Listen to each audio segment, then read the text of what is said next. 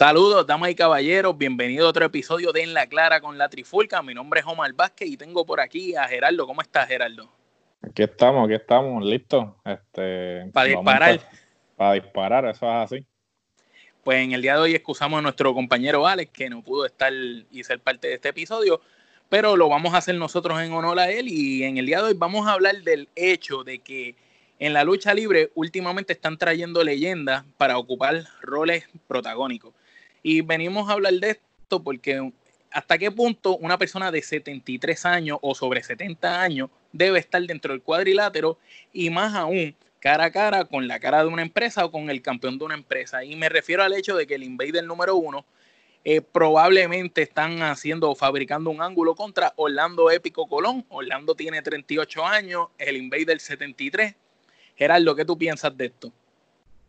Mira, eh, yo realmente entiendo que es un poco contradictorio el que WWC esté haciendo este ángulo, porque cuando Épico, en este caso Orlando Colón y Primo, Eddie Colón, eh, toman las riendas de la empresa, pues ellos estaban hablando de que pues van a hacer unos cambios drásticos que van a actualizar genuinos que van a actualizar la empresa, todo, y se ha visto, porque tampoco les voy a restar mérito, se ha visto en las redes sociales, se ha visto en la calidad. En la calidad del programa. del programa, so, sí, eh, se ha visto un cambio, están haciendo una inversión, y los felicito porque definitivamente hacía falta, pero entonces traes a una persona que o, estás coqueteando contra él, porque yo pienso que ellos están fabricando esto, ¿verdad? En las redes para ver qué sale de aquí. Sí, no, ellos están tanteando el terreno, ¿no? Ellos están viendo cuál es el interés de la gente. Y es obvio que el Invader todavía crea interés en la fanaticada porque pues este él, eh, sabe lo que hace en lo que respecta a los promos, ¿no? Sabe, eh, sabe crear expectativas, sabe Y el legendario y es legendario, pero no me vengas a decir entonces que quieres actualizar el producto y entonces que lo primero que haces es traer a una persona que está semi retirada o retirado del todo, porque pues eh, es lo que hace eh, aparecer de vez en cuando, pero sin embargo, ¿qué está pasando con todo ese talento nuevo? Que, tienes en la empresa, porque en la empresa allí tienen, tienen muchachos, tienen talento y en vez de de darle la oportunidad a otros de los compañeros, pues están, como tú dices, coqueteando contra él a este señor. Y mira, nada personal en contra del Invader, pero el Invader, a la edad que tiene, tú sabes, hello, eh, ¿qué podría hacer realmente ese señor con un muchacho de 38 años? Que cabe destacar que Orlando Épico Colón y Eddie, ambos son buenísimos dentro del cuadrilátero y esos muchachos lo que tienen es una estamina brutal. Tú sabes, entonces una estamina tipo WWE, tipo luchador internacional, con este señor, ¿qué tipo de pelea va? ¿Va a ser una pelea a golpe, a puño y pata como, como los tiempos de los 80? Claro, y a la misma vez, este, mira, yo no tengo ningún problema con que traigan al Invader de vuelta, pero tráiganlo en otra capacidad. O sea, el mejor ejemplo es AEW. Actualmente AEW tiene a Jake the Snake, tiene a, Arn Anderson, tiene a Tolly Blanchard, pero los tiene. Eh, tiene a Taz, tiene a diferentes leyendas, pero tiene, los tienen una capacidad Como manejadores. De manejadores y tienen ellos tienen el micrófono para quizás este talento nuevo que pues no tiene el micrófono como para venderse ellos lo ayudan. Y entonces, pues el Invader, siendo la persona que es en lo que respecta, como mencioné anteriormente, eh, respecto a los promos, pues mira, trae un talento nuevo. Y lo pones eh, en la esquina. Y lo pones, y pones al Invader en su esquina y entonces le das la exposición al talento y a la misma vez, pues eh, el Invader puede poner a ese talento debajo de, de su ala ¿sabes? Y, y subirlo, pero lamentablemente es este protagonismo que suele eh, existir con las, eh, las estrellas de antaño, ¿no? Y, esto es algo que eh, muchas de las estrellas de, de, la generación nueva que hemos entrevistado nos han dicho. Han hecho el comentario, sea, Que muchas de estas personas de esa época no han como que compartido el conocimiento o realmente no les interesa. Entonces, ¿sabes? Eso no es el, principio que prevalece en otros territorios o en otros países, porque podemos ver cómo estrellas establecidas son capaces de dejar su ego a un lado para, ayudar. Para ayudar, porque tú tienes un Chris Jericho, que Chris Jericho es un tipo que no tiene que hacer nada para subir a nadie, porque él él, nadie lo ayudó y él solo se ganó lo de él. Eso, él llegó a donde llegó, ¿sabes? A, a pulmón. Sin embargo, ¿sabes? Con el proyecto este del Inner Circle, está dando la exposición a Guevara, está dando la exposición a, a Santana y Ortiz. A Santana y Ortiz. Y a Swagger. Y a, y a Swagger, que. Ahora es Hager. que es Hager, que de los que están ahí, pues ya tiene obviamente el bagaje de WWE, pero como quiera, ¿sabes? Él los trajo al, a su grupo. Y, los eleva. No, no, no que solamente él, él brilla, pero con ellos. No solo que, ellos no brillen. Y lo, hemos visto en AEW bastante, eso que tú dices, lo hemos visto luchadores como el mismo Cody, que, que alcanzó un nivel un poco más alto de fama y se está poniendo a trabajar con muchachos que todavía no son nadie ante el ojo público, como lo hizo con John Goldboy, con NJF, para darle a esos muchachos el ojo, que la gente diga, mira, esta persona está compartiendo el spotlight. Y eso en Puerto Rico, lamentablemente, pues sabemos las décadas porque vamos a hablar claro, el Invader lo, lo vio mi abuelo, lo vio mi mamá, lo veo yo, mis hijos lo han visto, entonces prácticamente ¿Qué, ¿qué, va a pasar? Nuestros nietos van a terminar viendo al Invader luchar. y, es algo que, mira, esto no es, solo de, de, la lucha libre, es algo que prevalece en los medios en general en, Puerto Rico, porque vamos a ser sinceros, o sea, hay muchos programas, hay muchas personas de, la farándula que tú dices, mira, ¿cuándo van a pasar el batón? ¿No? O sea, ¿cuándo le van a dar esa oportunidad a la próxima generación? Esa transición. Esa transición, y, tú, y aquí en Estados Unidos sucede, porque por ejemplo, los talk shows o los programas estos que dan por la noche, o sea, antes era Leno y Letterman, y después Leno y Letterman le pasaron la batuta a Jimmy Fallon y a, y a Jimmy Kimmel. Sí. So, ¿sabe? Siempre ha habido esa transición, ya sea forzada o porque realmente la persona quiere retirarse, la ha habido. Sin embargo, en Puerto Rico, tanto en los medios, ya sean este, televisivos o parándola todo. Todo, ¿sabes? Nunca ha habido una transición. Y entonces en la lucha libre es exactamente lo mismo. ¿sabes? Tú nunca has visto una transición de que tú digas, ah, mira, este luchador que fue este, el que cargó esta generación, le pasó la batuta a este. O sea, que lo más cercano, bueno, ni siquiera, porque, por ejemplo, Rey González se volvió rudo, o lo que estaban intentando hacer con Carlos Colón, que Rey. Con lo, que pasa es que, yo, yo pienso que con, con Rey, Rey, Rey cogió el batón de Carlos, pero en los rudos se necesitaban a alguien. Entonces parece que le dijeron, mira, tú eres bueno, tú tienes capacidad para ser rudo, pues vamos a probarte de rudo. Y cuando probaron rápido a Rey, ahí fue que salió Carly. Necesitamos a Carly, necesitamos un babyface. Y entonces pusieron a Rey de rudo y Rey que impulsara entonces a Carly. O que si lo ves de ese modo, Carlos impulsa a Rey, Rey impulsa a Carly. El problema es que después que pasó esa transición no hay nada más. En la IWA se crearon estrellas porque salieron un montón de luchadores buenísimo. Pero luchadores que hayan marcado durante el paso de los años, pues tenemos a Ricky Banderas, tenemos a Apolo, tenemos a Shane, tenemos al mismo Chicano, podemos decir. Y hay otros luchadores que siempre estuvieron presentes, pero que marcaran, que se quedaran marcados. Para la historia todavía vemos a Sabio Vega por ahí. Todavía si Huracán Castillo se trepa a, un ring, Miguel Pérez, son luchadores relevantes y, y hay que también ver qué tienen estos señores de antes que los muchachos de hoy en día no tienen. ¿Por qué tú piensas, Gerardo, que todavía tenemos que seguir recurriendo a los invaders y a los luchadores de antaño? No, lo que pasa es que hay un elemento de nostalgia y ciertamente también tienes que ver que eh, cuando estos luchadores subieron, eh, ellos tenían la ventaja de que no había más nada, ¿saben? Eh, muchas personas crecieron viendo estos luchadores y no tenían la alternativa de ver otras empresas. Pues cuando entrevistamos a Ricky Bandera, Ricky Bandera no fue claro, no fue franco y nos dijo, mira, lo único que había era Capitol y después WWE, eh, pero WWF después. Sí, sí, entonces, ¿sabes? cuando tú tienes estos luchadores que se beneficiaron del hecho de que ellos eran lo único que la gente consumía por Por décadas. Por décadas.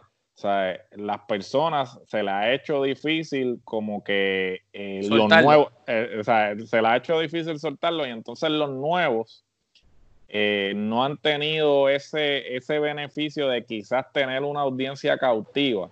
Solo para, solo para ellos. Solo para ellos. Y que conste, esto lo habíamos discutido en, en, episodios anteriores y en entrevistas, ¿no? O sea, y tú lo has mencionado eh, probablemente los luchadores de ahora son los mejores atletas que han habido. Es más, yo, yo, me, yo me, yo me voy, yo me atrevo a ensuciarme la boca.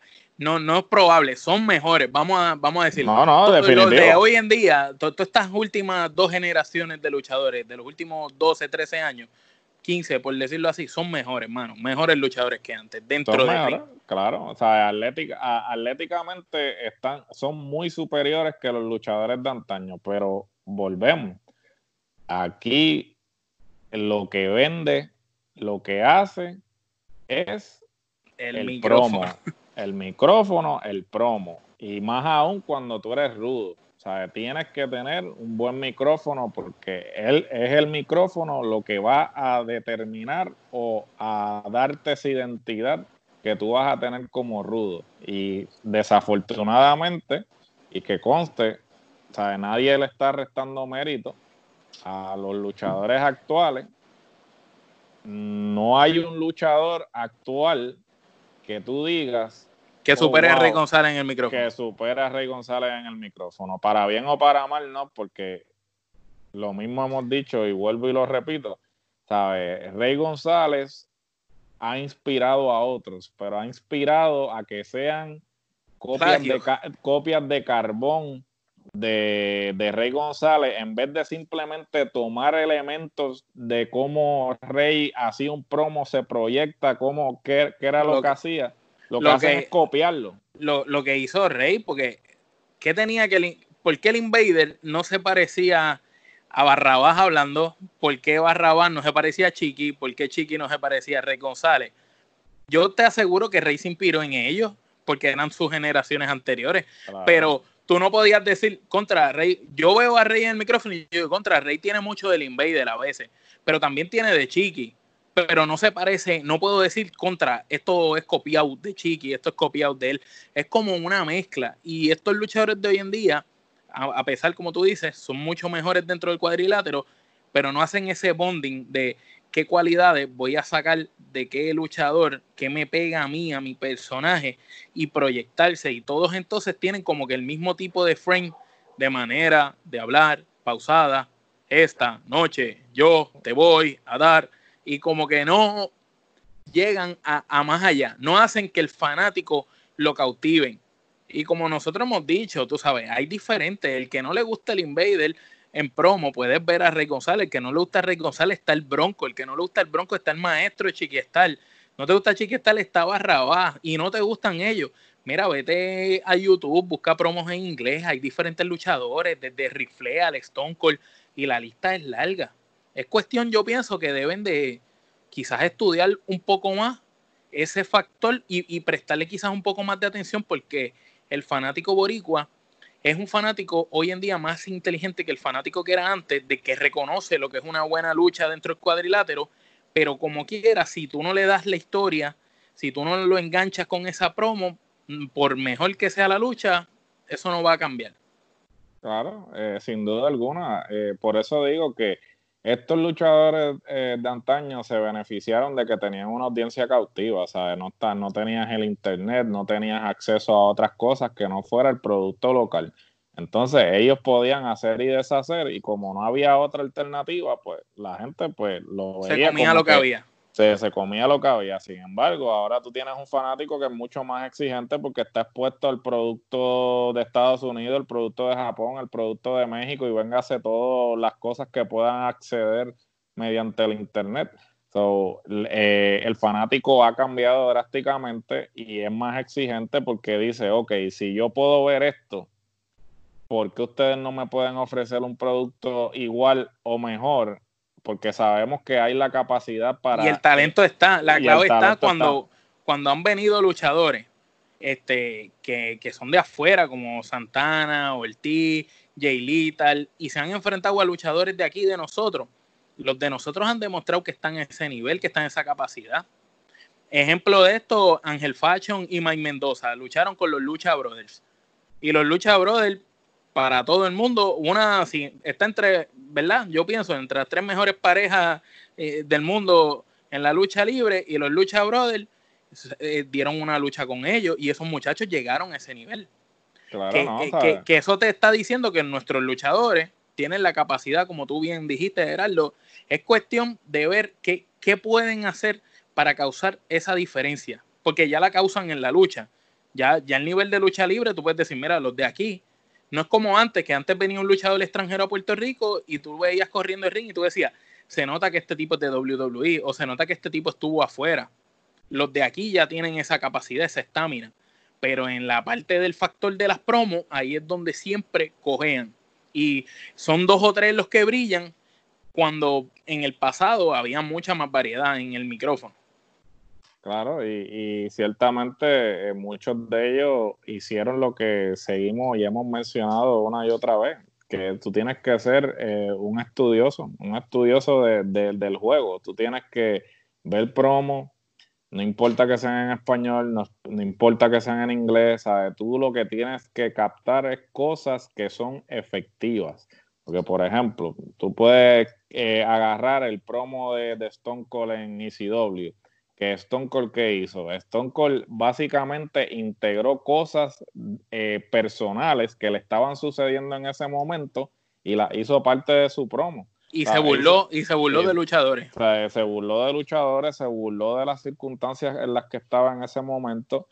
Y fue un promo efectivo. ¿Por qué? Porque tomó cosas reales y las integró al promo. Que eso es algo que tú puedes utilizar a tu, a tu favor. Porque pues, pues ahora pues es difícil porque como tenemos el internet, ya tú, eh, no es un, digamos, no es un chiste interno, ¿no? Porque ya la gente cuando escucha un promo y tú dices algo en particular, ah, dice, ah, esto, esto fue, se este". parece a esto. Sí, le, está tirando a este o se está copiando de este o pero ¿sabes? no significa que no lo puedas hacer otra vez, porque, por ejemplo, eh, la, el tema o la idea siempre se va a seguir discutiendo. Es la manera en que tú presentas esa idea o la, o la trabajas lo que va a diferenciarte de lo que se ha hecho anteriormente. Vamos a hablar claro, ¿cuántas veces han jugado la carta del anti-hero?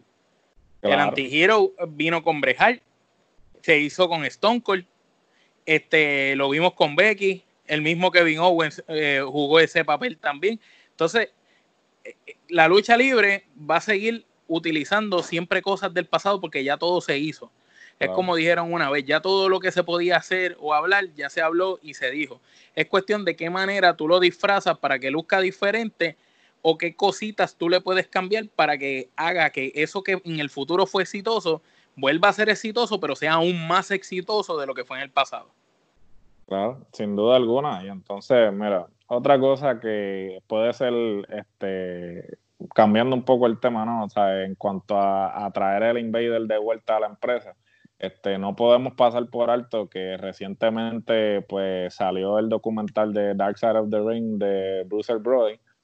Y entonces, pues, eh, eh, muchas personas, pues, han traído el tema de vuelta a, a la luz pública, ¿no? Porque, pues, que no es un tema que, se ha ido, ¿no? Porque es un tema. Es un secreto a voces que siempre está por ahí rondando. Que siempre ha estado rondando y todo eso. Entonces, yo me pregunto, ¿hasta cuándo nos vamos a seguir haciendo de la vista larga? Porque eh, muchas personas, por ejemplo, y esto utilizo ejemplos de, otros deportes, eh, cuando fueron a escoger el, jugador de fútbol del siglo eh, y la cosa estaba entre Pelé y Maradona, eh, le dieron el premio a Pelé, entonces le preguntaron a la FIFA el por qué eh, no habían elegido a Maradona, porque Maradona ciertamente pues había... Eh, era un ícono. Era un ícono, y ellos le dijeron pues que Maradona en, en, el campo había sido muy bueno, pero que todos los problemas personales que había tenido y el uso de, drogas y todo eso, pues habían hecho... Manchó su legado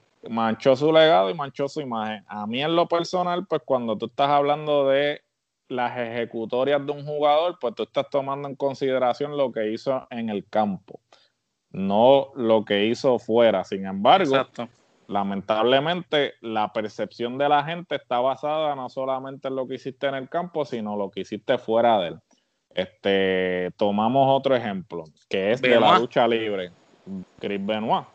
Actualmente hay una controversia en que hay unas personas que dicen que Chris Benoit no, nunca debe estar en el Salón de la Fama.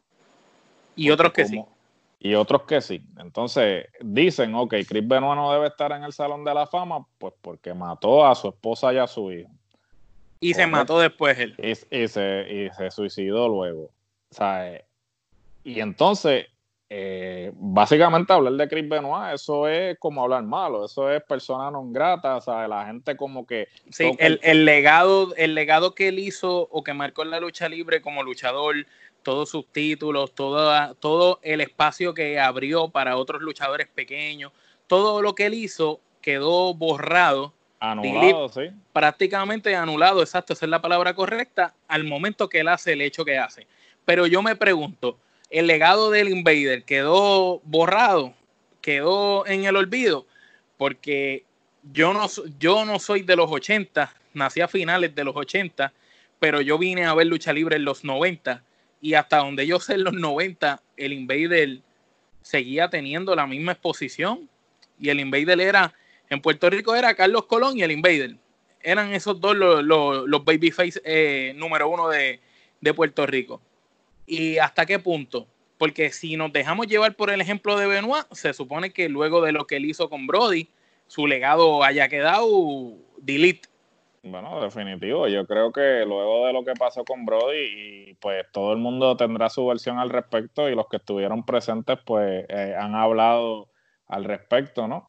Y ciertamente el que uno sigamos, sigamos haciendo la vista larga como si nada hubiese sucedido, que claro, pues sucedió en, eh, los 80, pero el hecho de que haya pasado el tiempo no significa y sucedió. en, en, en un lugar donde ese día había lucha libre, sucedió en un camerino y sucedió en un estadio que era de lucha libre, que no es como, ¿verdad? En, en, todo caso, lo que Benoit hizo está mal y no malinterpreten, nosotros no apoyamos en ningún tipo de sentido lo de Benoit y, y eso manchó su legado, estamos de acuerdo con esa parte, pero prácticamente lo que el Invader hizo, lo hizo en, en el cuadrilátero, no lo hizo en su casa, no fue en un parque por allá, no, fue en un día de lucha libre. Sí, no, no solamente eso, sino que eh, hasta cierto punto fue inescrupuloso el hecho de que hizo lo que hizo. Y viró a luchar. Viró a luchar. No solamente que haya virado a luchar, el hecho de que sucedió lo que sucedió y continuaron la cartelera como si nada hubiese sucedido. Eso es igual o que peor lo que, lo que hizo WWE cuando con la, la cartelera con Owen Hart, porque una persona se murió durante tu cartelera. Yo, lo, comparo bien similar porque es, una muerte, es una muerte en, un, en, en, un, en un evento masivo de personas de lucha libre. Y una muerte en un evento debe ser respetada. No es, y, esto te lo digo yo, yo puedo estar como fanático en un coliseo y se muere un atleta, quien sea que yo esté viendo ahí, un cantante, lo que sea. me voy. Mira, hay que pararle esa cartelera, eso no puede seguir. Eso es una desfachatez. Sí, no, eh, este, eso denota una falta de escrúpulos porque tú básicamente te estás lucrando de la desgracia de otro eh, eh, indirectamente. Porque o, como, o como en ese momento que le importó mierda, vamos a decirlo así, le importó mierda y siguieron la cartelera. Sí, porque fue como que insignificante, como que ah, este se está muriendo, olvídate, el negocio tiene que seguir. Llévalo para centro médico y seguimos nosotros acá. Y olvídate, lo mismo hicieron con Owen Hart. Llévalo allá y que pase lo que pase. Entonces, hasta cierto punto, eso lo que deja, lo que deja ver es que no tiene, ¿sabes? Como seres humanos no tienen ningún tipo de moral, porque tú, ¿sabes? ¿Cómo, yo, ¿Cómo tú vas a permitir que un evento siga cuando una persona falleció en ese evento? O sea, mira, yo en lo personal, si yo hubiese asistido a cualquiera de esos dos eventos, yo como persona... Me paro y me voy me paro y me voy, porque yo no voy a permitir que ¿sabes? mientras una persona esté, está muerta eh, o, se está muriendo... O el espectáculo continúe. El, espectáculo continúe por una falta de respeto. Entonces, ¿sabes?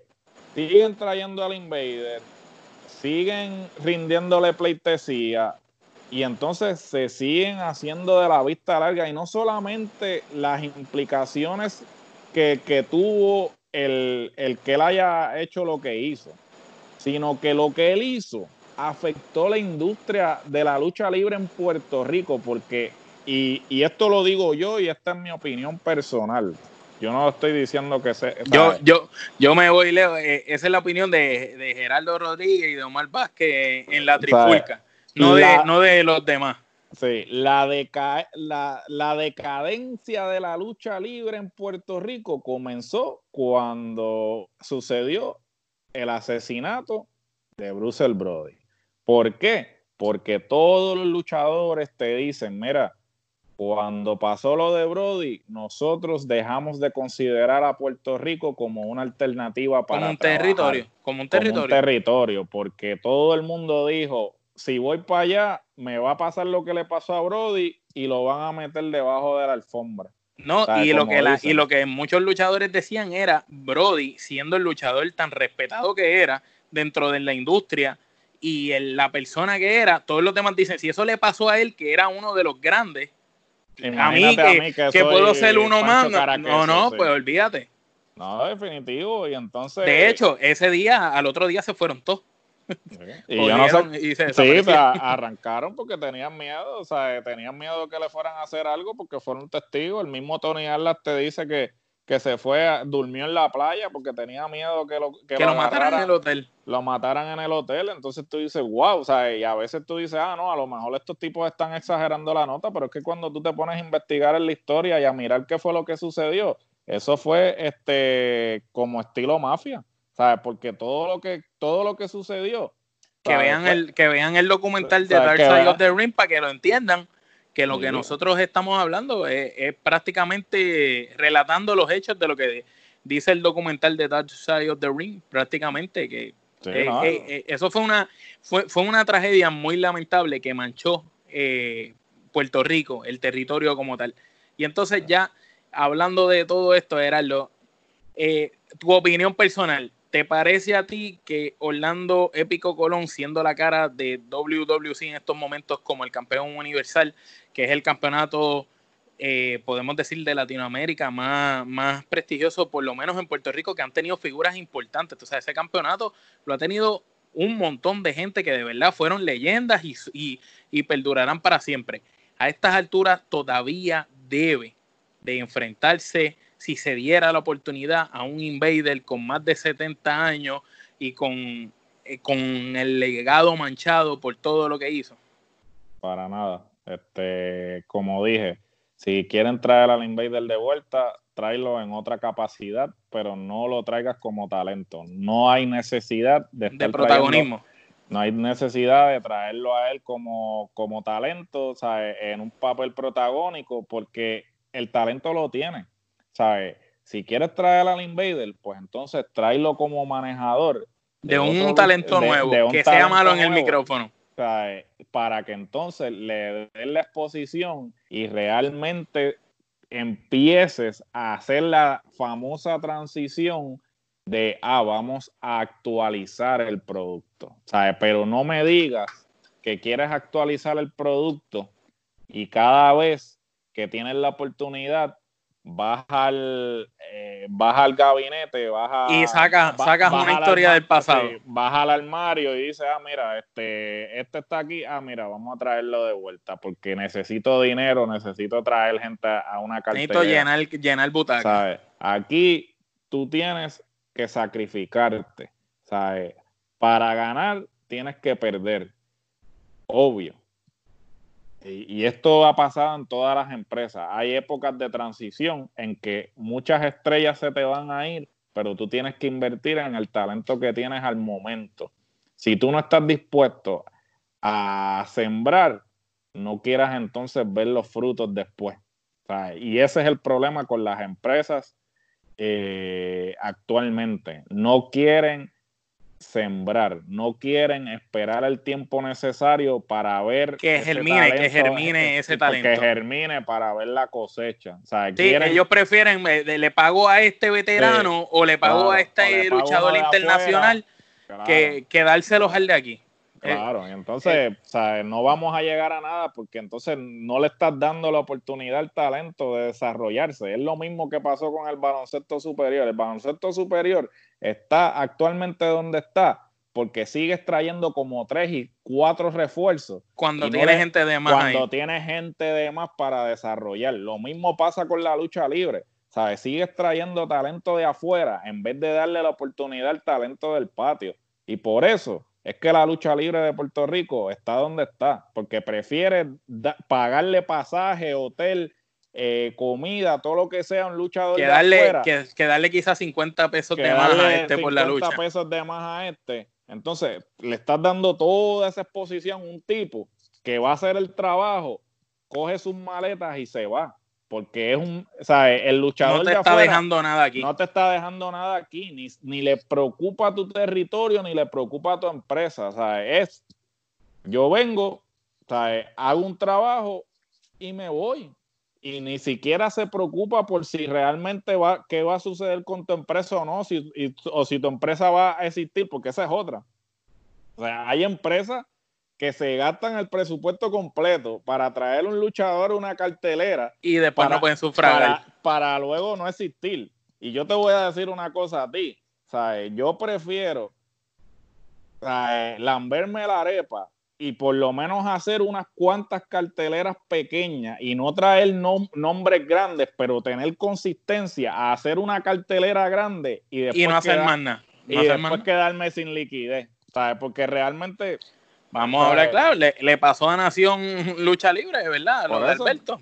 Sí, lo de Alberto, o sea, mucho nombre, mucho nombre, mucho nombre, y cuando vino a ver, mira, no había liquidez. Porque ya, ya lo acabaron, acabaron el dinero y se acabó. Porque esa gente viene a cobrar, esa gente no le importa, ellos, ellos le llegan a tu evento, pero ellos quieren su cheque, ¿sabes? Como todo, ¿sabes? Porque nadie trabaja por amor sí, no, tampoco uno los puede perjudicar. Eh, no, no, no, ellos lo están juzgando. No se puede juzgar porque ellos están haciendo su trabajo, ellos ven una oportunidad, te, están pagando, tú haces el trabajo y te vas.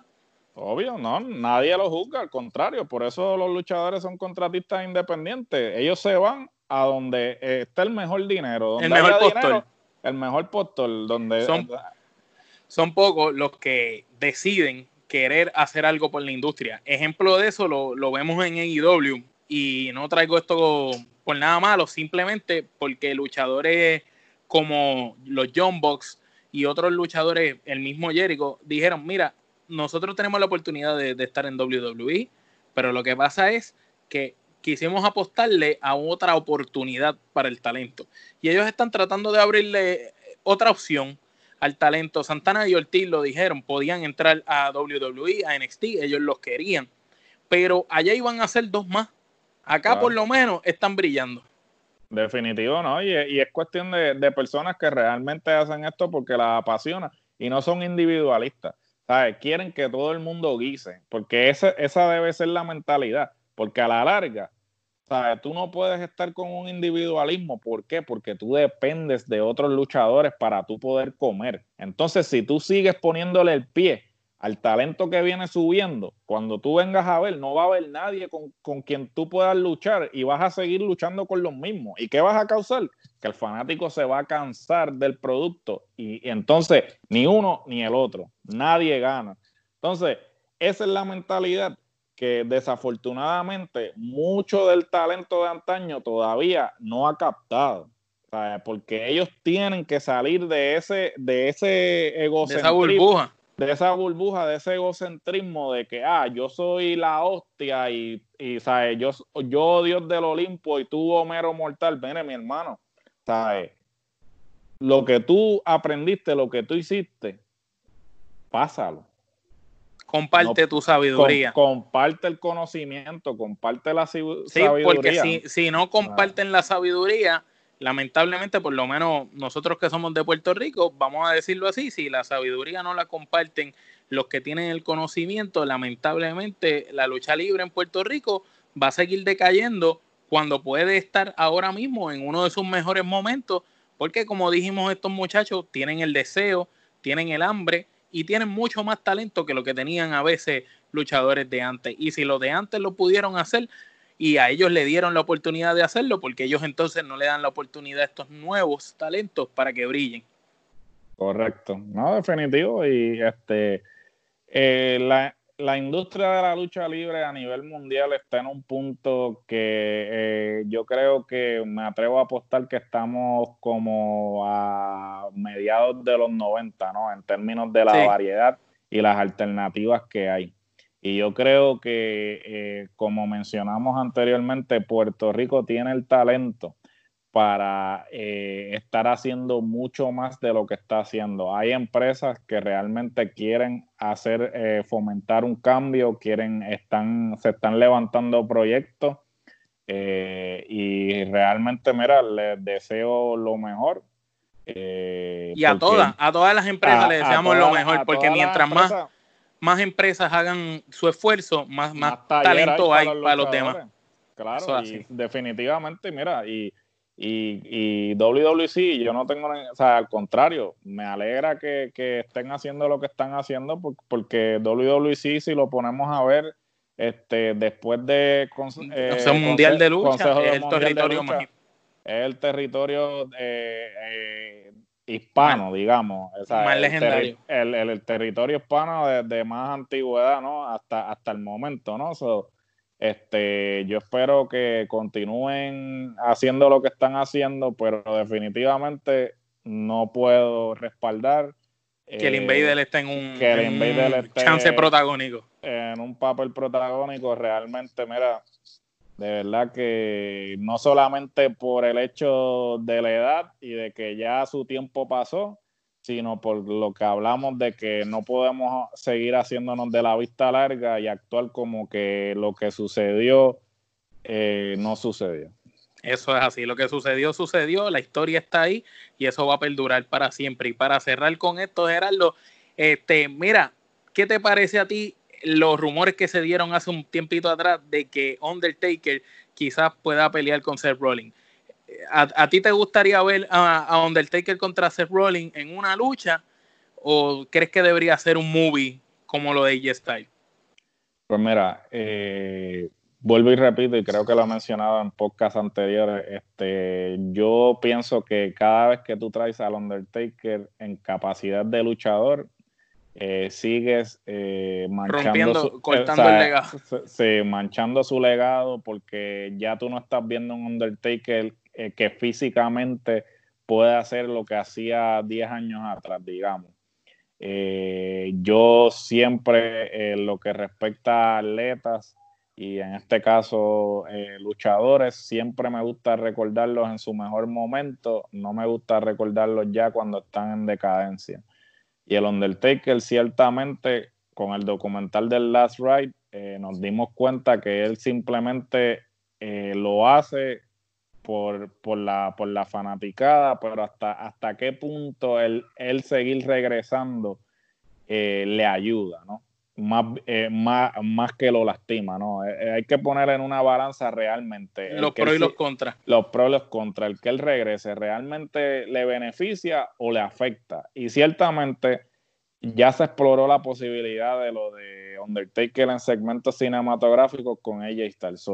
en mi opinión, si ellos quisieran hacer un ángulo de Rollins y Undertaker, la mejor alternativa sería traerlo en un segmento cinematográfico para que Undertaker luzca bien imponente y no seguir entonces eh, desprestigiando o manchando su legado. Totalmente de acuerdo contigo. Este, si Undertaker va a regresar, que regrese en los segmentos cinematográficos y si no, mira, mi opinión personal, yo pienso que ya Undertaker dio, le dio demasiado a la lucha libre, le dio demasiado a los fanáticos y a mí no me molestaría que se retirara. Como tú dices, me encantaría recordarlo como esta máquina de destrucción que tuvimos por muchísimos años y que tantas luchas buenas nos dio y no recordarlo que no se nos lesione. Sería lamentable ver un Undertaker que se lesione fatal o algo así en el ring cuando ya este señor le dio demasiado la lucha libre, ya no tiene nada que probar. Yo pienso que a veces uno se tiene que reconocer y ponerse límite, eh, hacer lo que hizo Stone Cold, de decir un día alto, ya no voy más, y independientemente hayan los chavos que hayan, respetar tu decisión y decir, mira, no voy más. Stone Cold lo hizo y Stone Cold es recordado por muchos como el mismo que era siempre, este tipo que era el anti-hero, el que le daba al jefe y que tuvo una de las mejores carreras, aunque corta, pero nunca tú recuerdas a Stone Cold como que, ah, teatro, este señor hacía ridículo en los últimos años de su vida. No hay que la empresa también tiene que intervenir porque yo creo que hasta cierto punto eh, el que la empresa siga haciéndole el acercamiento, porque aquí para bailar se necesita, sí, eh, para bailar se necesitan dos. Y entonces, tomando este algo de del retiro de Ric Flair, pues Ric Flair no se quería retirar. Y claro, eh, sabemos que no se retiró porque terminó en TNA y luego de que le hicieron el el homenaje y todo. El homenaje y todo, y él después dijo que era por el, por el billete, pero, o sea, en ese momento fue Vince el que se fue a donde Rick Flair y le dijo, mira, este, ya, ya no van más, ¿sabes? Vamos a hacer... Gracias, eh, pero ya. Pero ya tu tiempo pasó. Pues mira, lo mismo tiene que suceder con Undertaker, ¿sabes? Eh, yo creo que el Undertaker, él en lo personal, no va a poder decirme retiro. No va a ser hasta que la empresa le diga, mira, gracias. pero ya. Este, pero ya, no van más. Y yo creo que WWE. Y yo pienso que yo pienso que Undertaker es una mente que tiene mucho más que aportar a lo mejor detrás de las cámaras. Que no, como Shawn Michael. Como Shawn Michael, ciertamente, y no solamente eso, volvemos a lo mismo de traer eh, leyendas en otra capacidad. Undertaker es un hombre grande que tenía buena presencia, ¿sabes? buen micrófono, era un tipo atlético, ¿sabes? Tú tienes un montón de atletas de esos de siete pies que están en el que no saben moverse. Que no saben moverse, no, ¿sabes? no saben cómo proyectarse como un hombre grande. Mira, pues manda Undertaker a que, lo, a que entrene con ellos, que los, ayude. y que los ayude, porque ¿quién mejor que el Undertaker, que quizás es el, mejor hombre grande ¿sabes? Que, hombre, que ha existido en la lucha libre, ¿sabes? en términos de dinamismo, personaje, proyección, todo. Pues, tamaño, un tipo de casi siete pies que podía correr por encima de la cuerda y hacer, hacer musos. Hacía el old school, que se trepaba en la tercera y caminaba como si el tipo fuera, midiera y, y, más. Y, el ya viejo en la pelea, en las peleas con Shawn Michael cuando iba corriendo y se tiraba con el sí, no, no, por algo, pero ha pagado, ha pagado con su cuerpo, ¿no? Porque ciertamente, pues. En el documental nos dimos cuenta cuántas eran las cirugías, porque se hablaba. Se hablaba, pero eh, esas rodillas, literalmente tienen las dos rodillas reemplazadas completamente. La, rodilla, la cadera. un brazo, un codo, el hombro. completamente reconstruido. Y después el sacrificio que que él ha tenido que hacer para entretenernos a nosotros y por lo mismo que estoy consciente del, ahora más que nunca estoy consciente del sacrificio que ha hecho para entretenernos. Mira, yo en lo personal, le digo, Undertaker, ya tú nos diste eh, demasiado lo que, nos tenías que dar y más. yo estoy satisfecho. Si se retira mañana, hey, me quito el sombrero. Así mismo es. Y con las leyendas quedándose donde deben de estar, pues nos vamos retirando nosotros también. Muchas gracias por habernos sintonizado a todos ustedes.